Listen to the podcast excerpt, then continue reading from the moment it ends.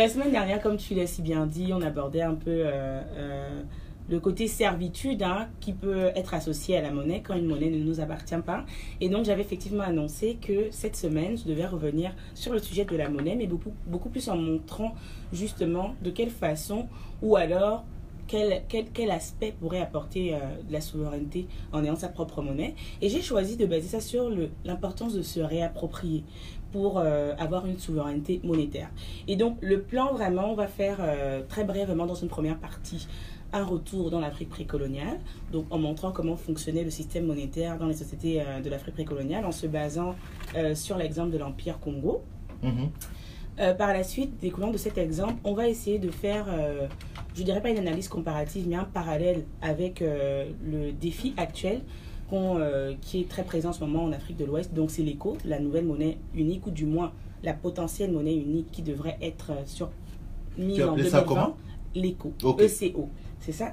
Et on va présenter les avantages de, de, de, de cette potentielle monnaie-là, qui n'est pas encore évidemment en vigueur. hein.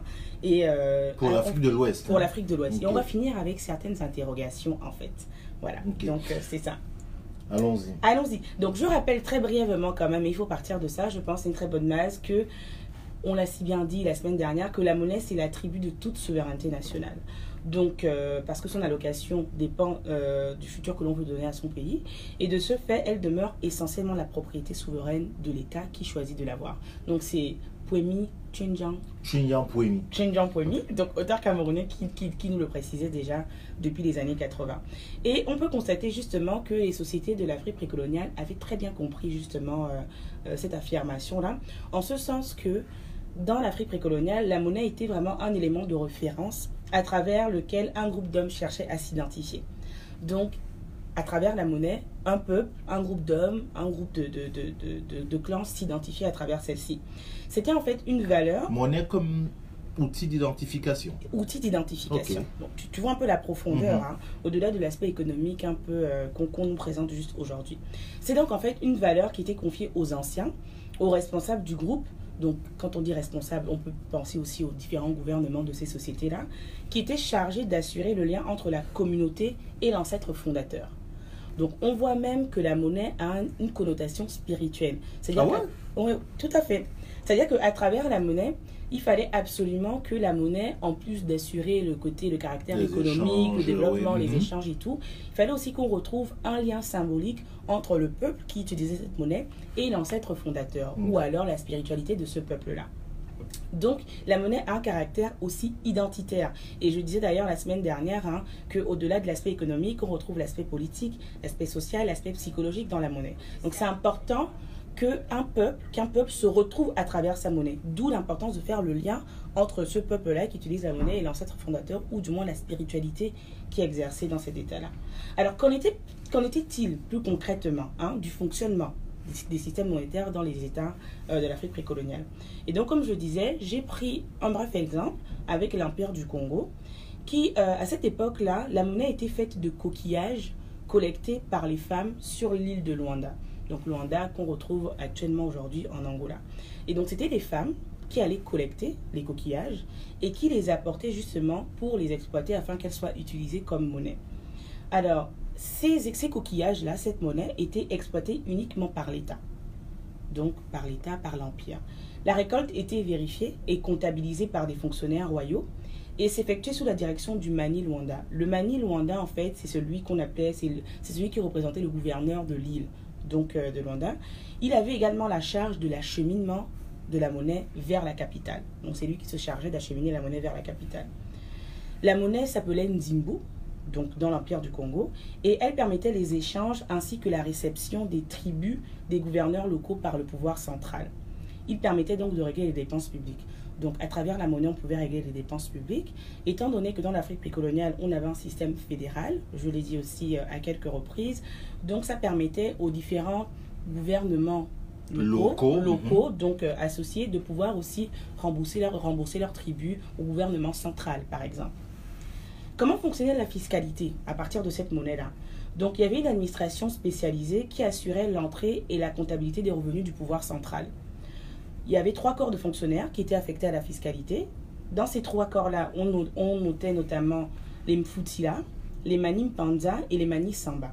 Les Mani Samba, là, à titre d'exemple, ils étaient plus précisément chargés de la perception des taxes au péage, de l'impôt sur les marchandises. Donc on voit déjà un fonctionnement clairement organisé et établi, contrairement à ce qu'on veut nous faire croire, parce que généralement quand on nous présente l'Afrique coloniale, on nous parle juste du troc. On, on, banalise vraiment la chose, on la caricature énormément en présentant juste l'aspect de troc, entre les échanges Je et donne tout. ceci Exactement. contre cela. Et quand on parle de monnaie dans l'Afrique précoloniale, on la situe surtout au niveau de la période de l'esclavage. C'est-à-dire que les hommes étaient donnés en échange de sucre, de sel et toute la caricature qu'on connaît dans nos, livres- dans nos livres d'histoire. là. Mais on voit bien à travers cet exemple que c'était beaucoup plus élaboré que ça, qu'il y avait un système monétaire bien en place qui Avec était une fiscalité. exactement avec une fiscalité, une administration des matières premières et on pourrait parler de tout ça qui était bien en place et qui régissait le fonctionnement euh, euh, de l'empire en question.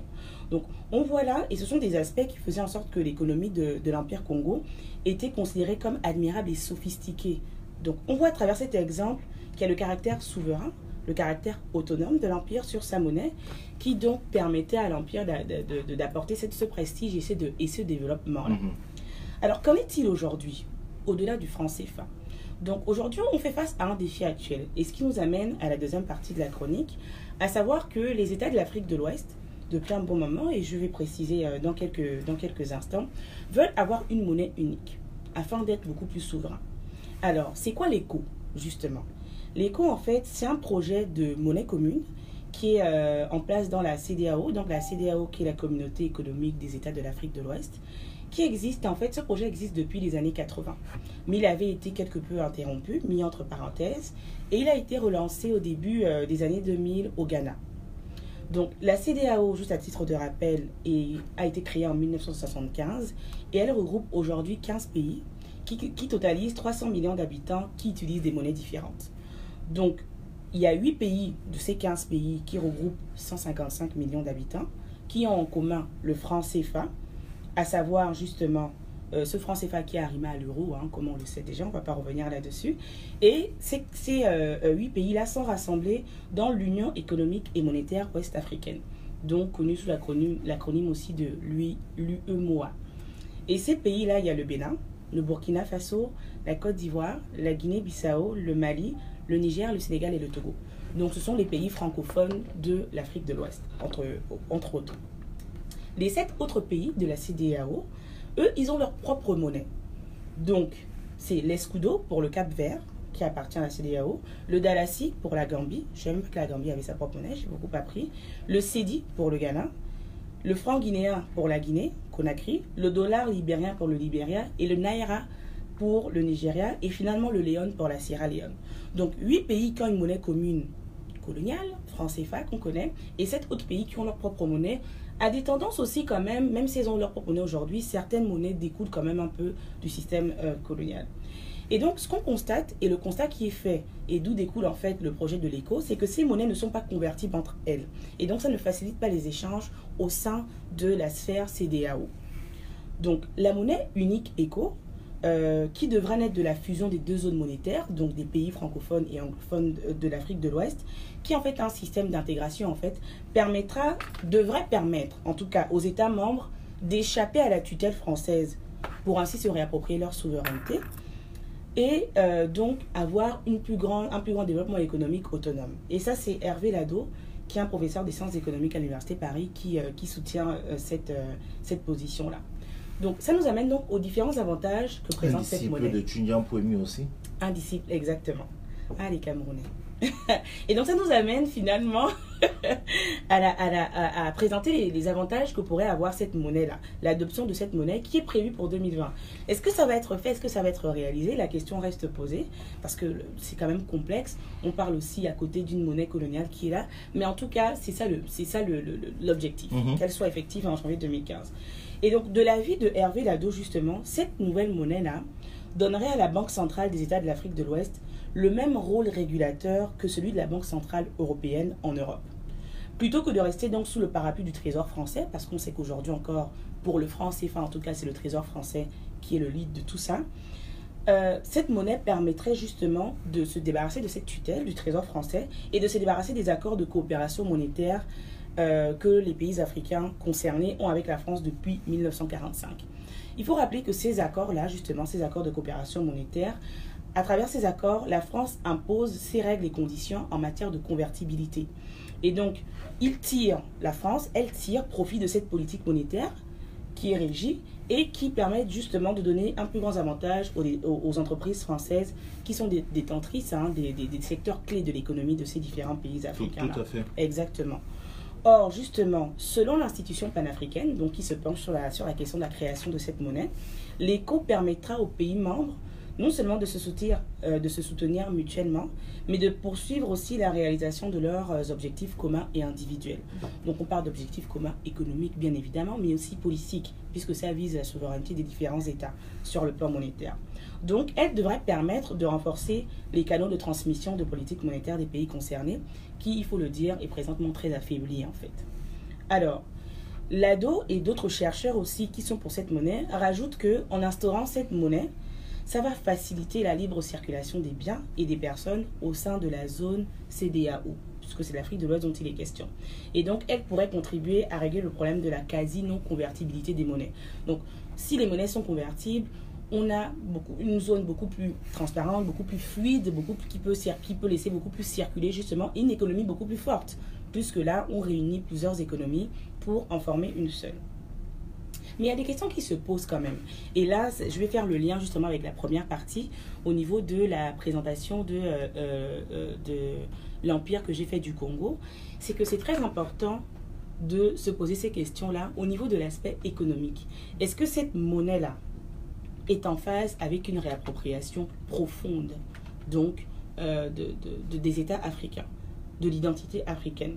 Notamment si on regarde sur le plan spirituel. Tout à l'heure, quand je présentais la perception de la monnaie dans l'Afrique précoloniale, on voyait qu'il y avait quand même un lien spirituel entre la monnaie et les peuples qui utilisent cette monnaie-là.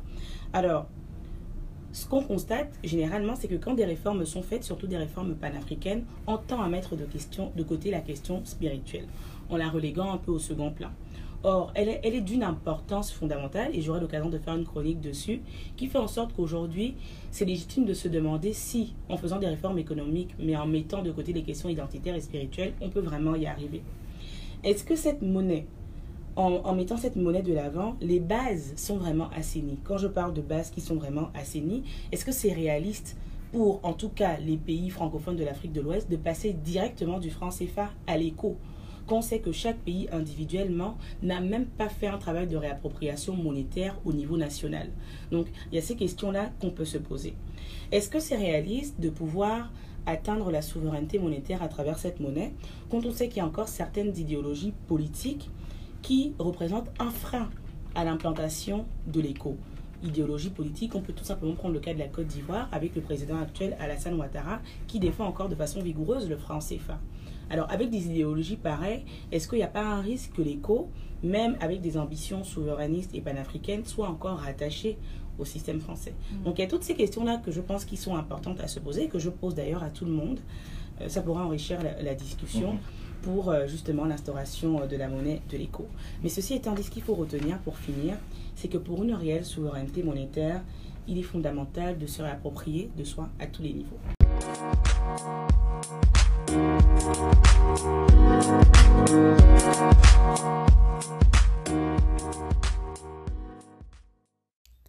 Merci d'avoir écouté Néo-Québec. Vous pouvez retrouver toutes les vidéos des chroniques sur notre page Facebook où nous diffusons nos chroniques live tous les jeudis matins.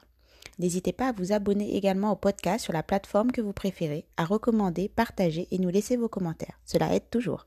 Un lien est disponible dans les notes des épisodes pour nous laisser des messages audio que nous pourrons écouter et pourquoi pas partager dans un prochain épisode. Et pour conclure, on vous laisse avec une citation de Haute Lord. Lorsque nous parlons, nous craignons que nos mots ne seront pas entendus ou accueillis, mais quand nous sommes silencieux, nous craignons toujours. Il est donc préférable de prendre la parole.